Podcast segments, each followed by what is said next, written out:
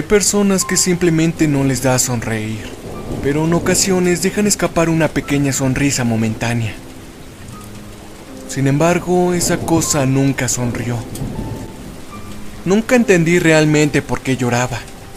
A donde sea que lo viera, él siempre parecía tener una actitud triste, como si hubiera perdido a alguien importante. Sus sollozos fuertes invadían mis sentidos y yo simplemente no podía ignorarlo.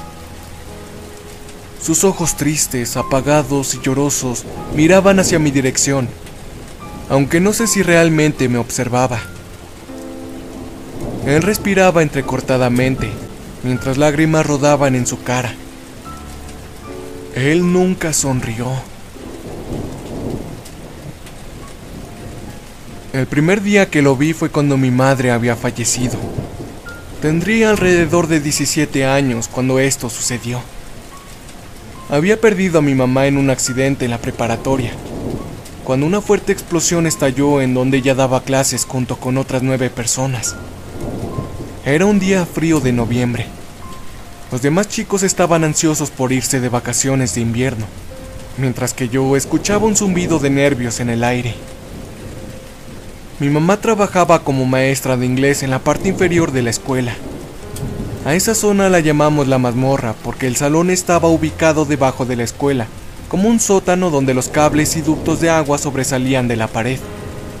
Los maestros y el personal de la escuela insistieron en que lo llamáramos el nivel inferior, debido a que el término de mazmorra causó un gran temor entre los alumnos, creando miles de relatos y rumores como que habían monstruos o que era una antigua cárcel ahí abajo. El día del accidente estaba en mi clase de ciencias trabajando en equipo, revisando y experimentando con los órganos de un lechón. Estábamos removiendo su corazón cuando la escuela se sacudió seguido por un ruido ensordecedor. Nuestro maestro salió del salón de clase y nos dirigió hacia el pasillo. Doblé la esquina del salón de ciencias y mi corazón se hundió. La puerta hacia el salón de la mazmorra estaba deshecha y parecía haber un incendio ahí en ese lugar. Ese maldito lugar era donde mi mamá estaba dando clases. No sé en qué estaba pensando cuando vi el fuego. No sé si realmente pensé que podría salvarla o si estaba corriendo ahí para ver lo que pasó. No lo sé, pero bajé las escaleras rápidamente a través de las llamas. Después de pasar por la puerta, el fuego se estaba apagando. Parecía estar casi frío ahí cuando llegué al último escalón. Fue en ese momento cuando escuché a alguien llorar en la habitación. Aunque estaba completamente oscuro, había una pequeña ventana que iluminaba el escritorio donde mi mamá se sentaba para dar clases.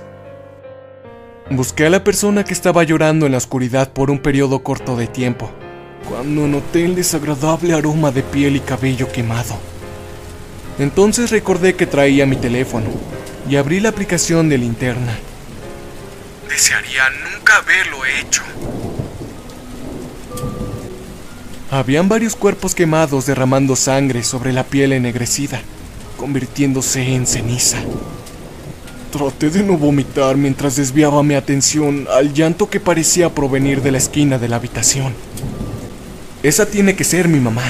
Ella todavía está viva. Dije. Corrí hacia el escritorio tropezando con uno de los cuerpos de las víctimas. A lo lejos pude escuchar a alguien gritar que saliera de ahí porque habían detectado una fuga de gas. Ojalá los hubiera escuchado, pero no me importaba. Yo quería estar con mi mamá. Cuando llegué a la mesa vi otro cuerpo. Este era un poco más grande que el resto.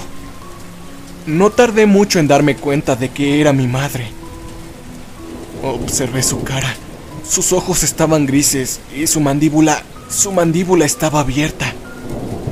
A ella le faltaba un brazo y una pierna.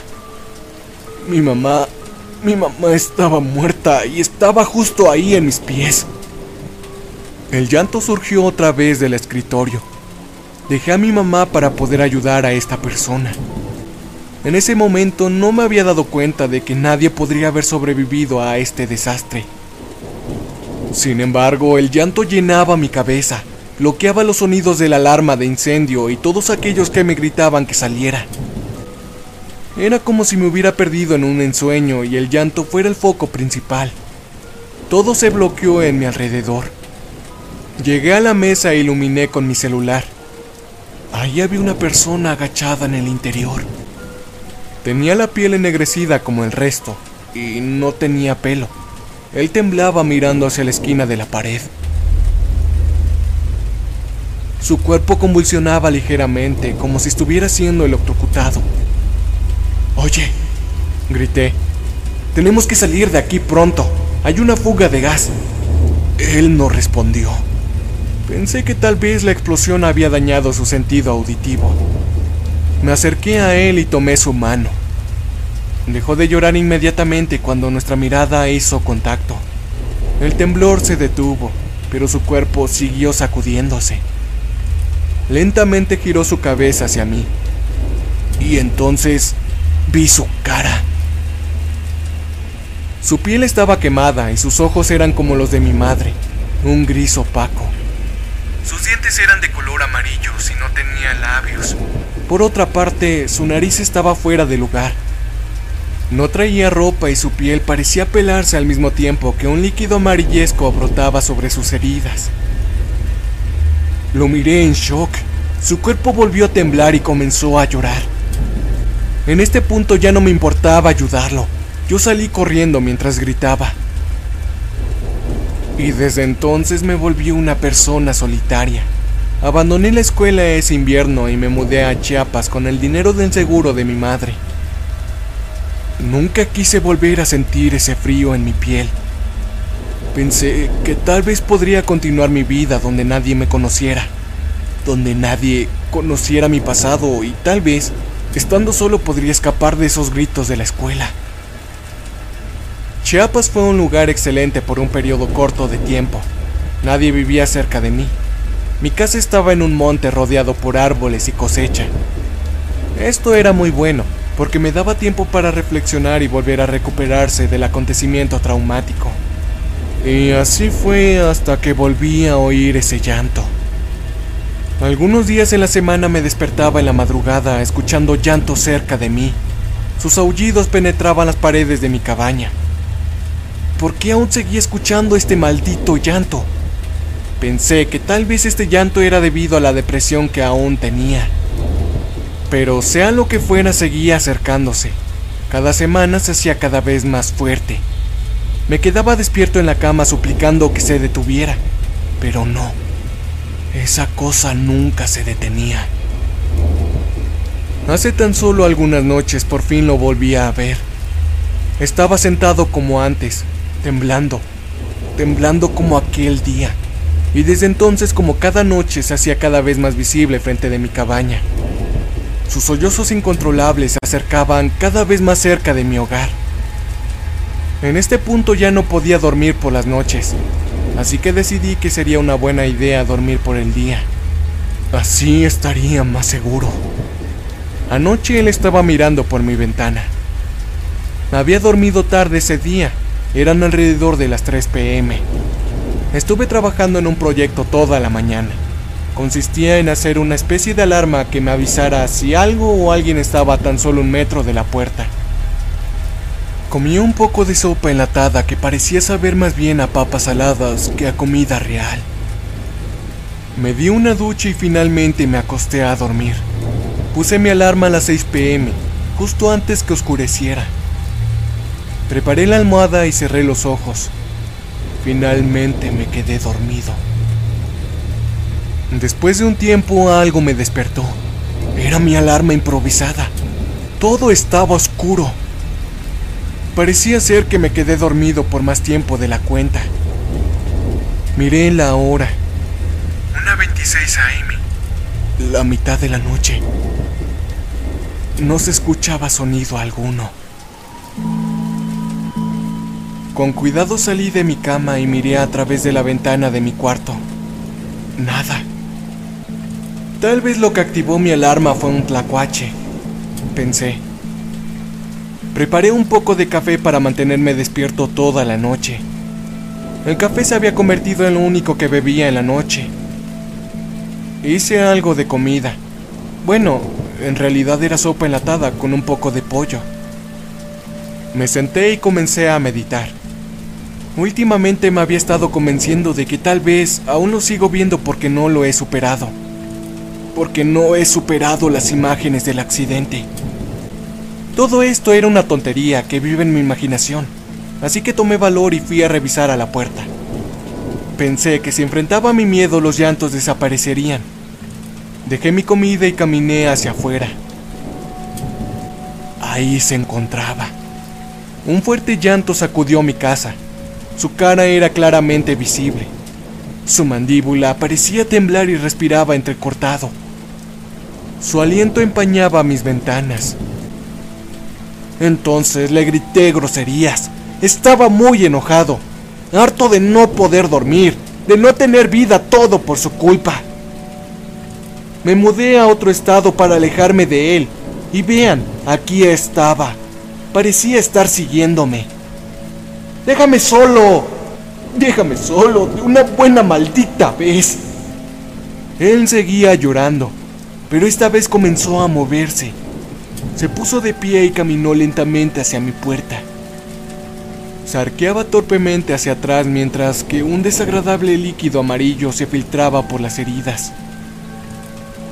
Déjame solo, grité de nuevo. No, no te acerques. Finalmente llegó a mi puerta. Estaba frente a frente de esa cosa. En este momento de pánico tomé un hacha que tenía colgada en la puerta. Tú no me matarás, maldito. Abrí la puerta de una patada y el aire nocturno golpeó mi cara. La puerta hizo retroceder a la criatura unos centímetros, mientras soltó un feroz gemido. Iba a matarlo. Estaba seguro de que tenía que serlo ahora. Tropecé un poco mientras bajaba los escalones. Esa cosa aún lloraba y gritaba. Se movía temblorosamente enfrente de mí. Él no apartaba su mirada gris de mí. Agité mi hacha y le di un fuerte golpe en su costilla con ella arrojando pus sobre mi hacha. Él dejó de llorar y me miró. Me congelé de miedo. Nos miramos el uno al otro por unos segundos. Lo mataré, lo mataré con todas mis fuerzas. Pensé. Él simplemente levantó su mano y tomó suavemente mi brazo. Por favor, mátame. Se quitó el hacha con su otra mano y la colocó en su cuello. Mátame ahora. Hazlo, por favor. Estaba consternado. ¿Por qué me lo pedía? Esto solamente me hizo enojar más. Tomé mi hacha firmemente y corté rápidamente su cuello. Todo en ese momento se volvió oscuro y comencé a perder la conciencia. Cuando recuperé la visión me encontraba en la mazmorra.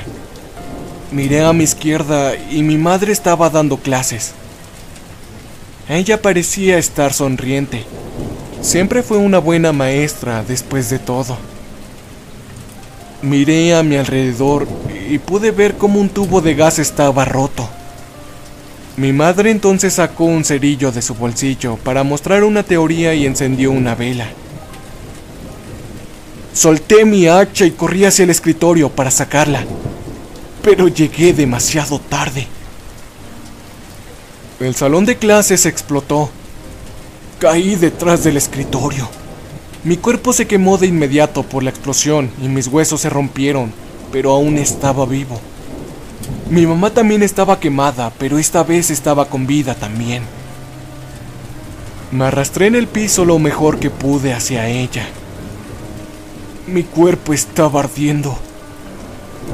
me encontraba temblando incontrolablemente y cuando llegué sostuve su mano suavemente. Tomé su única mano. Mamá, sollocé. Mamá, lo siento. No pude evitarlo. Mamita, lo siento. No, yo, yo te amo. Tú tienes que dijo. Ella trató de sonreír, pero le faltaba parte de la cara. No sabía dónde mirar porque el fuego le quemó los ojos dejándola completamente ciega. Ella ya no podía ver. Me acurruqué en la esquina de la habitación detrás del escritorio junto a ella. No digas nada más, mami. Guarda tus energías. Yo también te amo. Te sacaré de aquí. Mis brazos estaban cubiertos de sangre. No quería tocarla porque podría matarla en ese instante. Comencé a temblar incontrolablemente en la esquina, gritando de dolor y de tristeza. Cuando escuché que alguien habló detrás de mí. Oye, gritó, tenemos que salir de aquí inmediatamente. Hay una fuga de gas. ¿Me escuchas? Me tomó del brazo suavemente. Yo giré para verlo y me di cuenta de que era yo. Yo soy el maldito monstruo. Entonces mi antiguo yo salió gritando. Mamá, pronto te voy a volver a ver. Te amo.